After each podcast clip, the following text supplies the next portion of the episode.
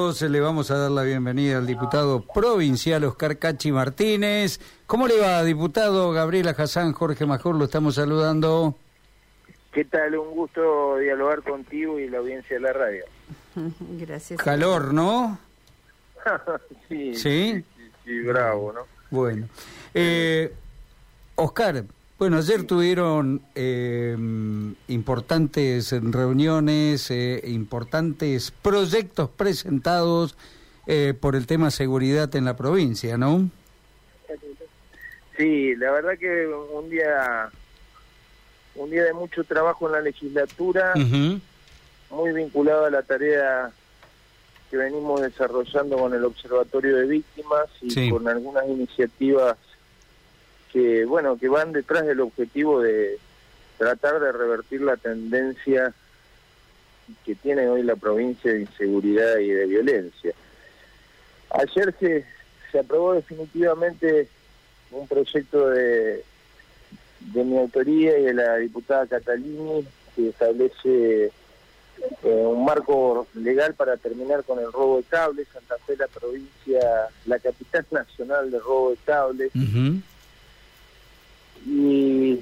Bueno, después de un trabajo con, en audiencias, que incluyó reunión con cooperativas, con las empresas, con vecinos de distintos barrios que habían sido afectados y con fiscales, eh, planteamos esta iniciativa que bueno que quiere terminar con la, con las mafias que amparado en un viso de, de legalidad eh, chacaritas y desarmaderos que promueven esta modalidad delictual. Y tomando el ejemplo de las leyes que hicieron el problema de las autopartes Sí, que, que estimulaban el robo de autos, sí.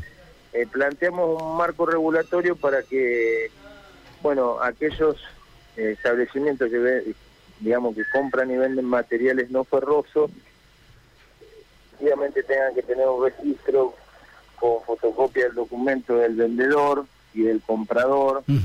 Con un control de los stocks. Eso, ¿cómo, ¿cómo van a llevar adelante los controles, diputado?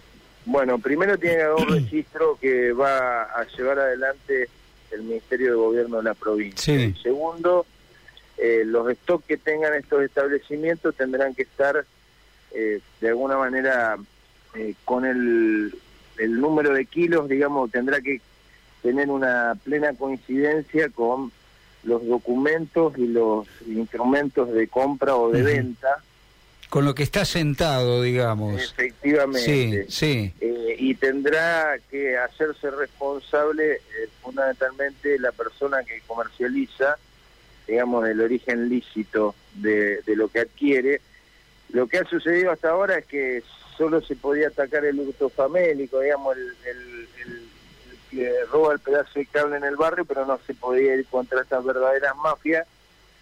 Eh, y justamente nos señalaban los, los fiscales que, por ejemplo, en la ciudad de Santa Fe hay 24 chacaritas y solo 4 están habilitadas. Mm.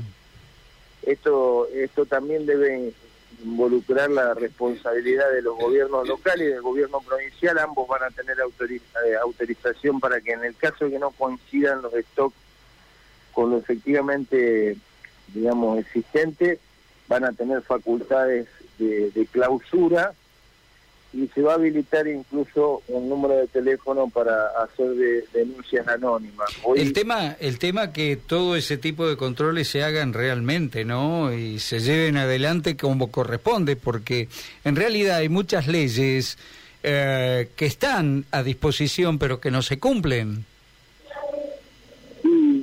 Por eso el doble control municipal y provincial, Sí, por eso también un número de, te- de teléfono del gobierno provincial para recibir las denuncias, la facultad de clausurar a los establecimientos. Y sobre todo eh, la posibilidad que los fiscales cuando investigan y llegan a una chacarita que tiene eh, existencias eh, que no pueden comprobar su, su origen, sí, no se amparen en lo que se denomina la posición de buena fe, diciendo yo lo compré de buena ah, fe sí, sí, sí, y es ese ahí por ahí pasa pasa la cosa porque en muchas ocasiones más allá de saber que están amparando la comisión de un delito eh, esa es la excusa para no poner la carga de la prueba Mm. sobre, sobre los chacariteros y terminar de una vez por todas con Claro. esto. Una problemática enorme para que la pueda poder describirla con, con algún grado de, de, De claridad, ¿no? de Ay, claridad. Sí. Diputado, ahí está el tema. Creo que pasa por eso, ¿no? Porque yo puedo decir que encontré un picaporte de bronce en la calle y bueno, eh, ¿cómo lo demuestro, no?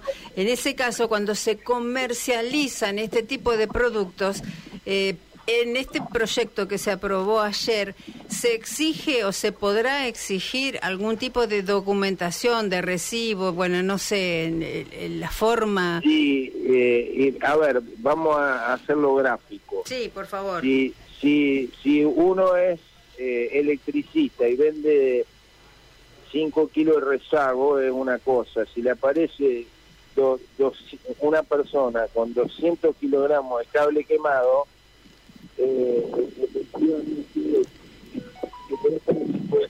una línea investigativa y una Claro, ahí- corresponsabilidad de los de los chacariteros. Por Ujú. eso este este es el sentido de la norma, discutir, vuelvo a insistir también con los fiscales para terminar una problemática que afecta a numerosos barrios de Santa Fe y de la provincia, cooperativas, la empresa provincial de la energía, eh, para, para graficarlo.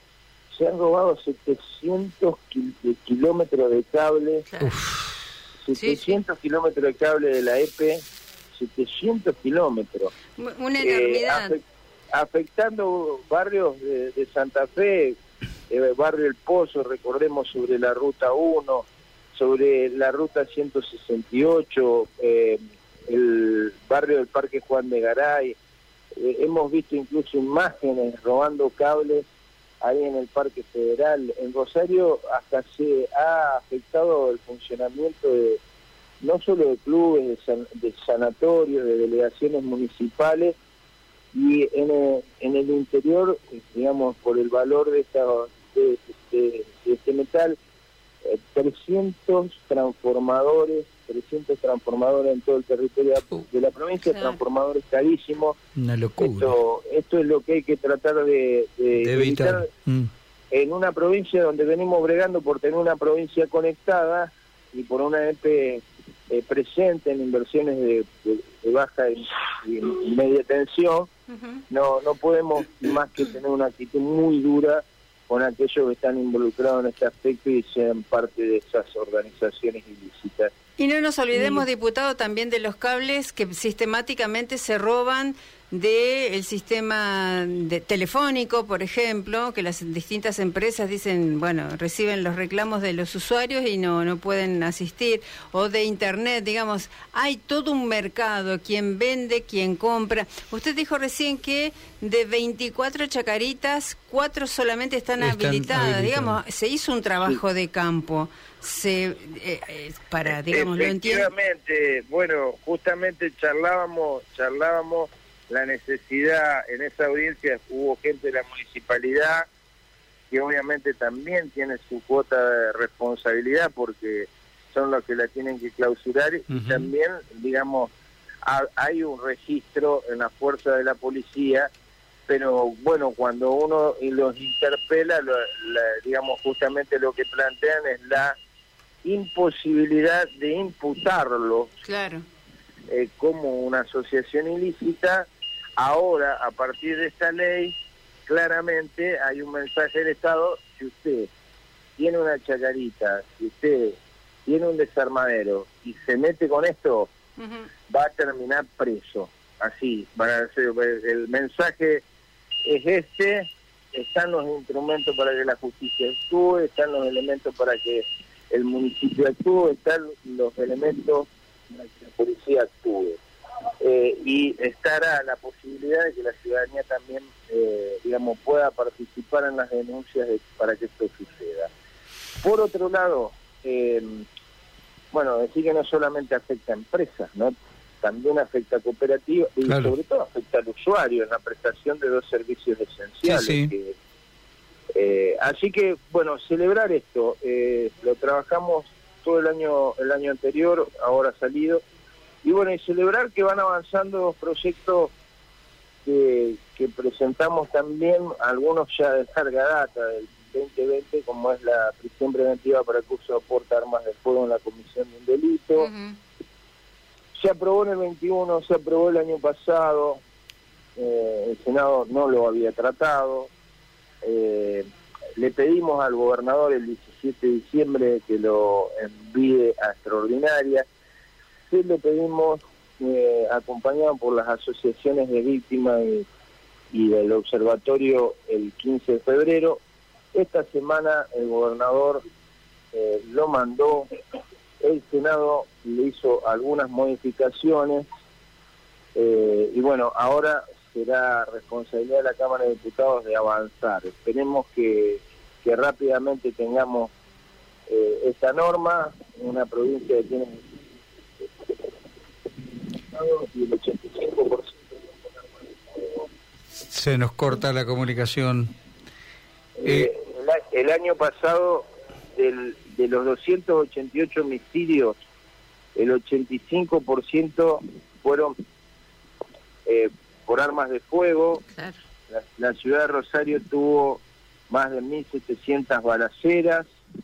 Eh, obviamente que quien porta un arma o usa un arma en la comisión de un delito tiene que tener prisión preventiva porque quien porta o usa un arma la utiliza para amedrentar a víctimas o testigos, para evitar el accionar de la justicia. Lo hemos visto en Rosario eh, con numerosas balaceras sobre el Centro de Justicia Penal y con las balaceras que en general tienen este sentido. Creo que va a terminar siendo eh, ley. Eh, ahora vamos a bregar porque la Cámara construya los consensos para volver a aprobarlo. Y bueno, en esta semana tan especial para, para, la, para la mujer en, su lucha, ¿no? Bueno, también mandó el Ejecutivo un proyecto de nuestra autoría para que las perimetrales, la violación de las perimetrales, sí. porten justamente una prisión preventiva algunos datos. Santa Fe también, tristemente célebre, primera en femicidio de todo el país, con el doble del promedio nacional. Rosario en especial tiene el 80% de los femicidios de la provincia. Eh, y bueno, lo cierto es que en numerosas ocasiones amenazas, lesiones y violaciones de la perimetral son el camino para terminar en una situación de tragedia como es un femicidio. Y en muchas de estas ocasiones eh, procesos de violencia de género o de violencia familiar fueron iniciados, eh, si existen denuncias, se, se, se, ha planteado la perimetral, pero hoy la perimetral es una ficción. Eh, cuando se viola la perimetral se inicia una nueva causa, pero no se establece la prisión preventiva. Eh, y cómo, bueno, eh, cómo podemos evitar que los operadores de justicia sigan de alguna manera amparándose en no tener un marco legal contundente para actuar de la manera que tienen que actuar, bueno, justamente con esta norma, porque claramente alguien que viene una perimetral no solo ha cometido un delito, sino también pone en situación de peligro sí. el proceso ya ya llevado adelante o los procesos anteriores. Así que Oscar, creo que sí. Sí, eh, nos tenemos que ir a la pausa, Oscar. Nos gustaría seguir charlando con usted, sinceramente lo invitamos para que venga alguna vez aquí al estudio, eh, así va a ser, y pero agradecerle este tiempo, eh, muy gentil de su parte. Muchísimas gracias a usted, un saludo enorme y afectuoso a los oyentes radio. Un abrazo. Pausa. Estás escuchando Abriendo Puertas. Seguí a Radio M en sus